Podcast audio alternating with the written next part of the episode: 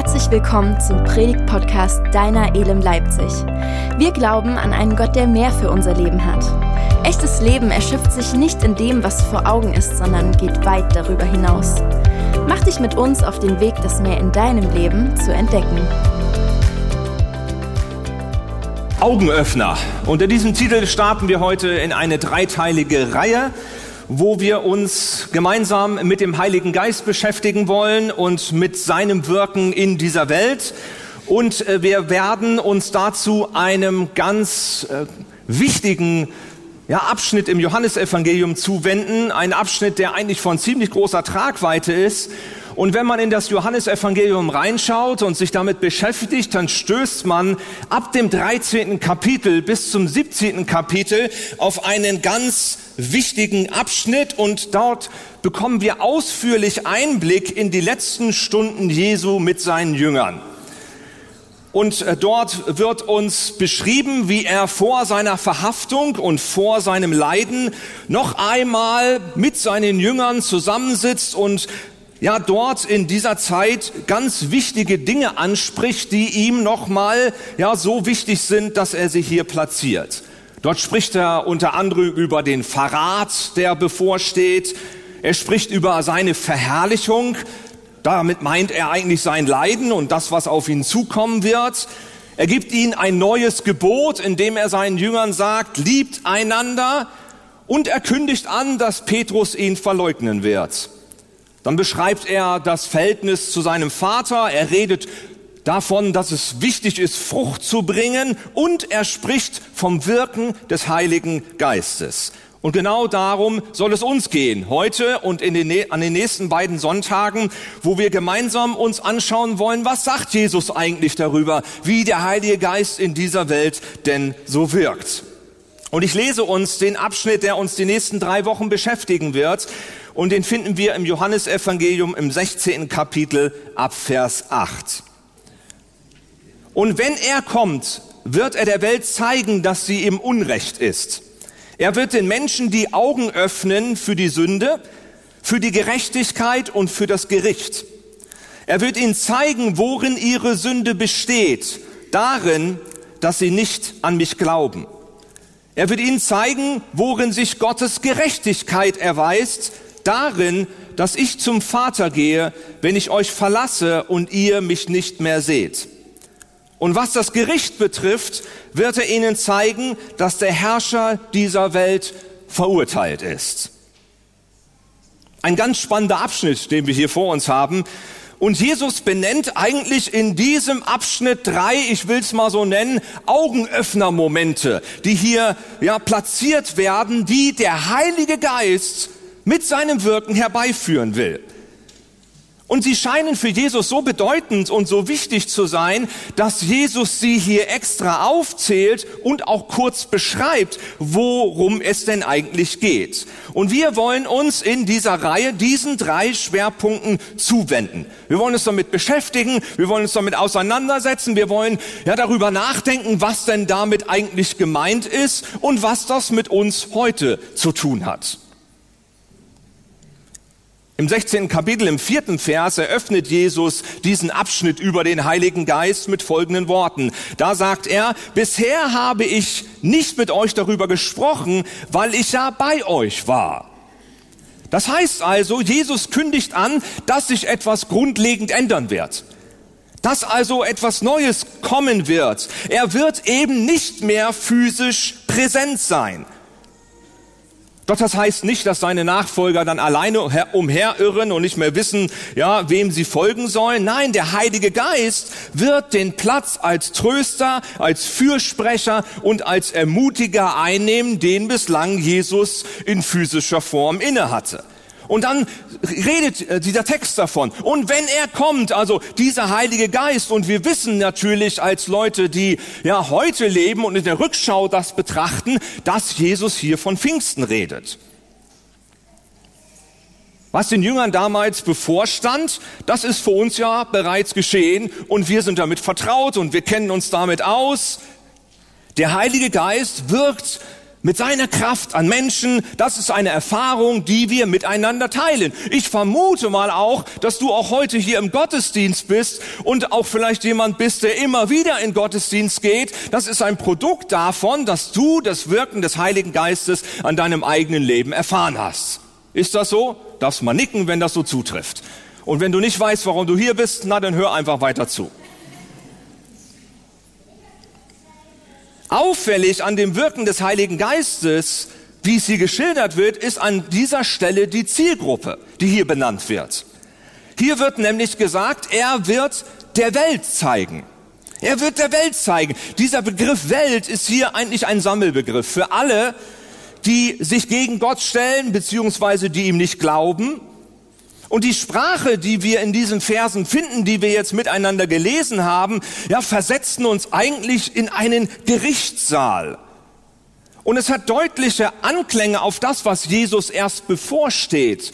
Denn wir wissen, wenn wir die Geschichte weiterlesen, Jesus wurde genau Sünde vorgeworfen, er wird als ungerecht betrachtet und schließlich gerichtlich verurteilt. Doch Jesus kündigt an, und das sagt er hier in unserem Text, dass der Welt aufgezeigt wird, dass sie im Unrecht ist.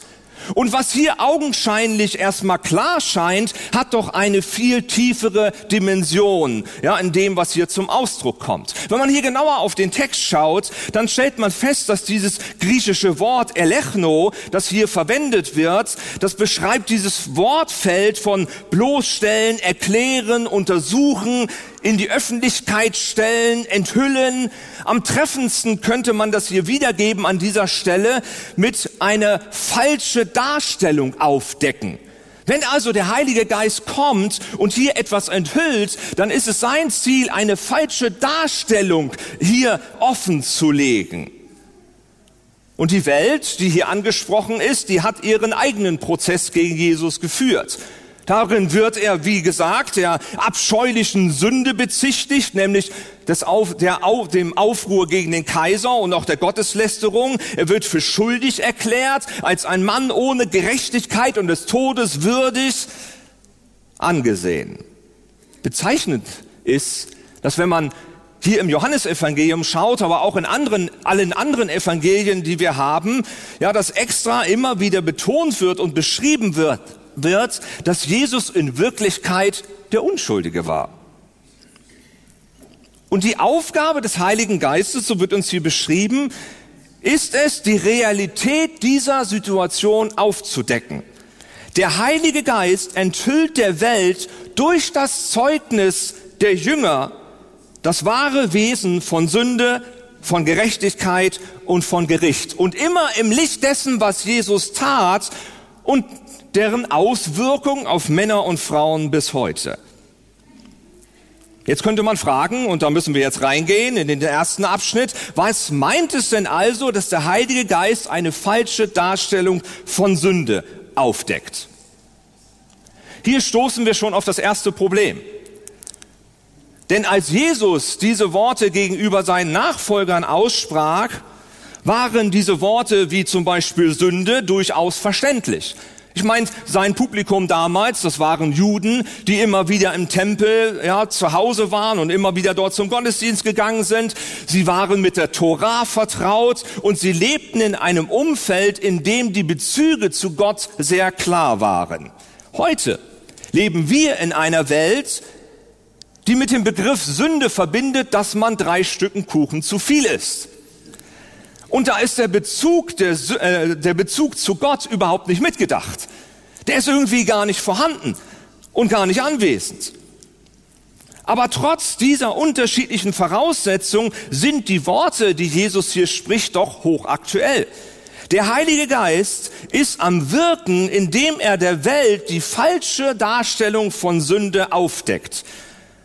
Dabei geht es noch gar nicht mal um eine bewusste Erkenntnis der Sünde, die gleich zu Buße führt, sondern es geht eigentlich grundsätzlich erstmal darum, klarzumachen, dass der Mensch als Sünder entlarvt wird.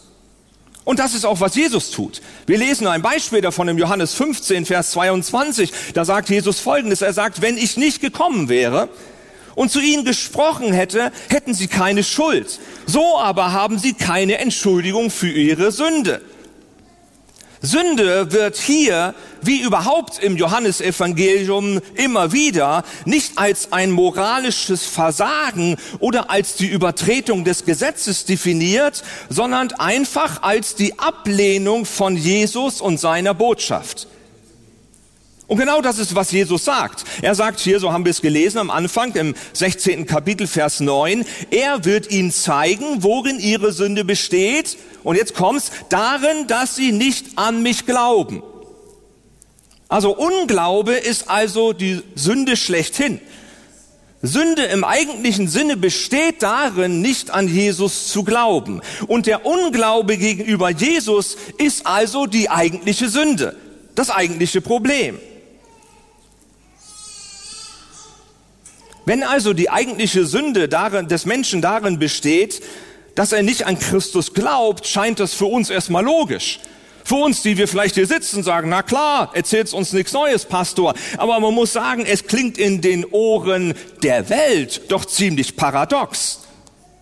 Denn die Frage ist doch, warum sollten Menschen denn ein, an einen Erlöser glauben?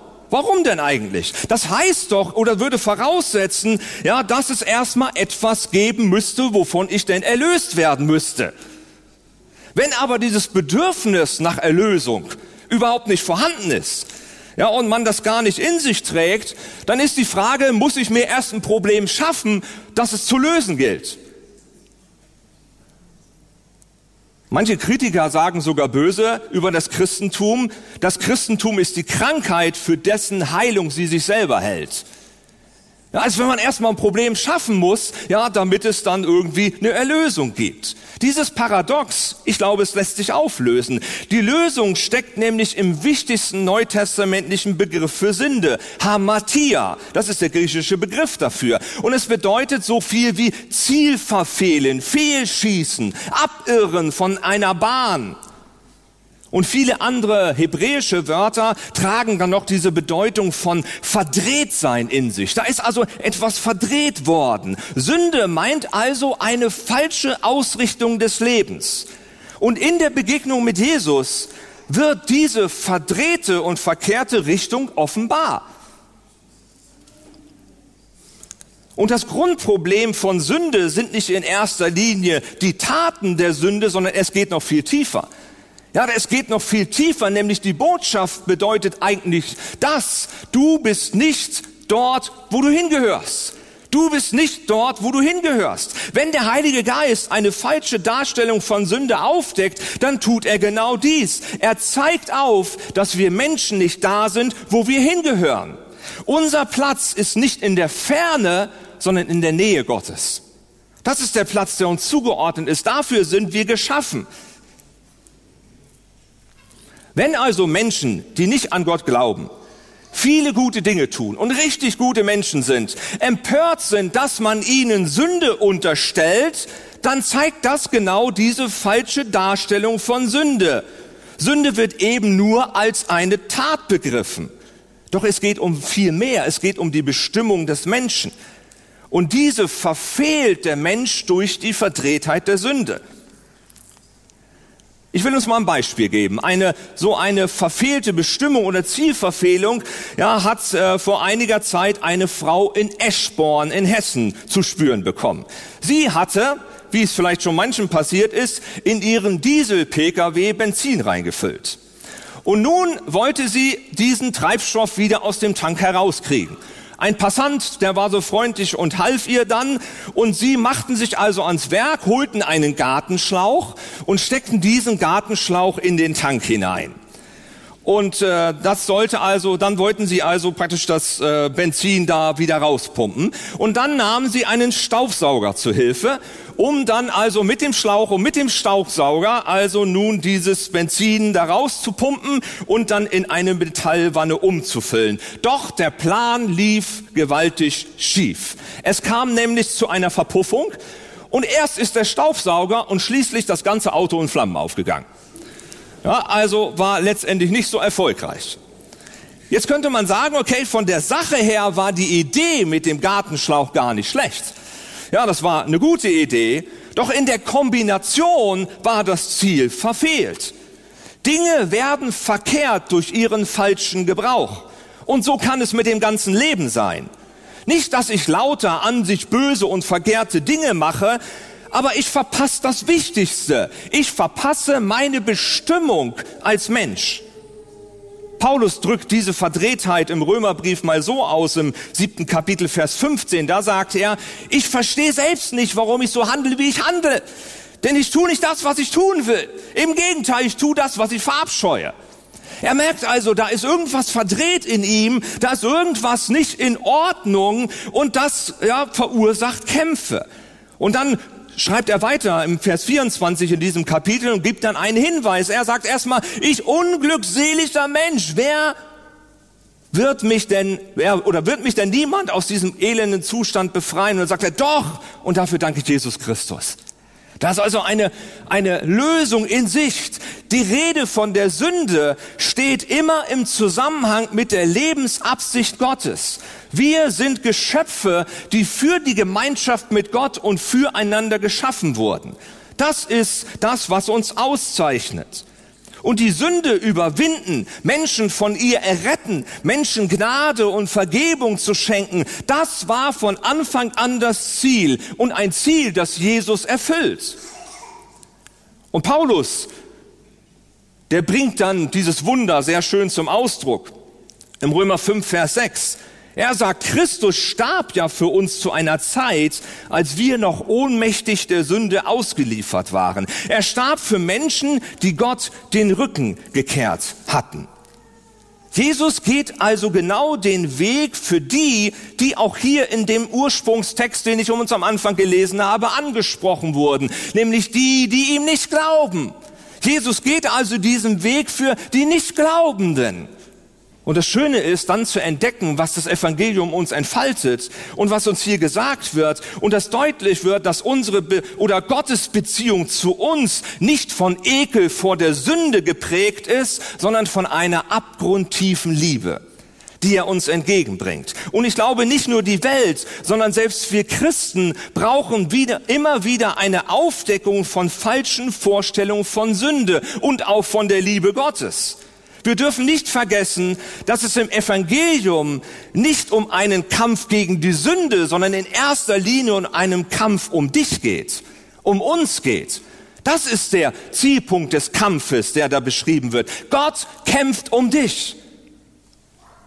Und er hat viel mehr für dich bereit, als du erahnen kannst.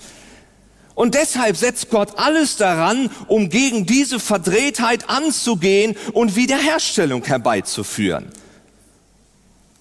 Und genau das hat Jesus auch getan. Und so könnten wir mit Jesaja 53 sagen, wie es da steht. Wir aber hielten ihn für bestraft, von Gott geschlagen und niedergebeugt. Doch er wurde um unserer Übertretung willen durchbohrt, wegen unserer Missetat zerschlagen. Wir dachten, es geht um ihn. Dabei ging es um uns. Dabei ging es um dich. Das ist der Zielpunkt da drin. Die Antwort auf Sünde, auf die Verdrehtheit unseres Lebens ist Liebe. Das ist Gottes Antwort darauf. Es ist Liebe. Das entscheidende Merkmal deines Lebens ist nicht deine Reinheit, sondern seine Umarmung, die er dir entgegenbringt. Deswegen schreibt Paulus an die Epheser im dritten Kapitel und sagt hier im 19. Vers, ein Gebet, das er hier formuliert. Er sagt, ja, ich bete darum, dass ihr seine Liebe versteht, die doch weit über alles Verstehen hinausreicht und dass ihr auf diese Weise mehr und mehr mit der ganzen Fülle des Lebens erfüllt werdet, das bei Gott zu finden ist. Wir haben oft den Eindruck, dass Gott uns mit geballten Fäusten gegenübersteht. Dabei sind seine Arme weit geöffnet. Man könnte es theologisch so ausdrücken, der Heilige Geist wirkt immer christologisch. Der Heilige Geist will uns die Augen öffnen, damit wir uns selbst im Licht dessen sehen, was Jesus für uns getan hat. Und genau darum geht es auch in unserem Ursprungstext. Es geht darum zu entfalten, was Jesus denn eigentlich getan hat. Dass eben die Welt und dass auch wir begreifen, dass diese Loslösung von Gott die Art des Lebens verfehlt, für die wir geschaffen wurden. Und diese Absicht ist genau das, was wir mit Umkehr bezeichnen. Ein ernstes Abwenden von den Lebensmustern, die unser wahres Menschsein entstellen, deformieren und verdrehen. Und dabei geht es nicht bloß um ein schlechtes Gefühl im Hinblick auf bestimmte Verfehlungen. Nein, es geht um die Anerkennung, dass der lebendige Gott uns Menschen dazu geschaffen hat, dass, ja, sein Ebenbild in diese Welt hinein zu reflektieren. Und dass wir das eben nicht machen. Darum geht es, um diese Erkenntnis. Sünde ist nicht einfach ein Brechen von Gesetzen.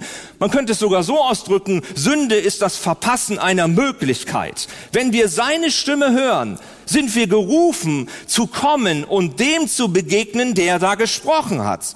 Wir sind eingeladen, uns vom Heiligen Geist von Grund auf erneuern zu lassen. Wir sind berufen, Menschen zu werden, die die erfahrene Zuwendung, die uns durch die Liebe Gottes entgegenkommt und eben diese überragende Höhe und Tiefe und Weite dieser Liebe Gottes wie ein Echo in diese Welt hineinzutragen und das an unserem Leben sichtbar werden zu lassen für andere. Und dann bekommen wir sogar Anteil oder haben Anteil an dem Werk des Heiligen Geistes, das er tut. Ja, dass er nämlich, ja, das deutlich vor Augen stellen möchte, was Jesus denn eigentlich getan hat. Ja, und was für ein Gewinn das für uns alle ist.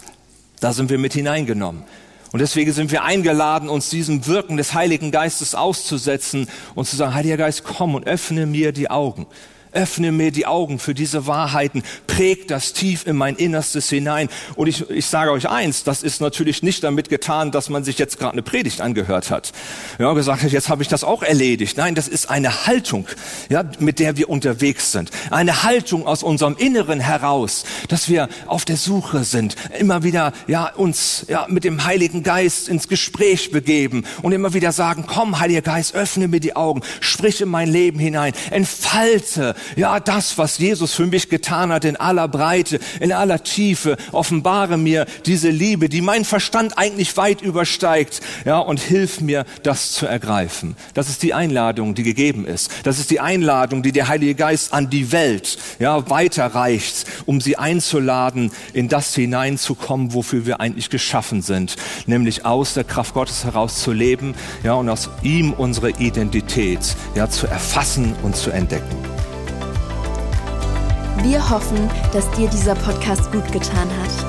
Und wir würden uns freuen, unter podcast.elem-leipzig.de von dir zu hören oder dich persönlich bei uns in der Elem kennenzulernen. Alle weiteren Infos zu unserer Kirche findest du auf unserer Website elem-leipzig.de.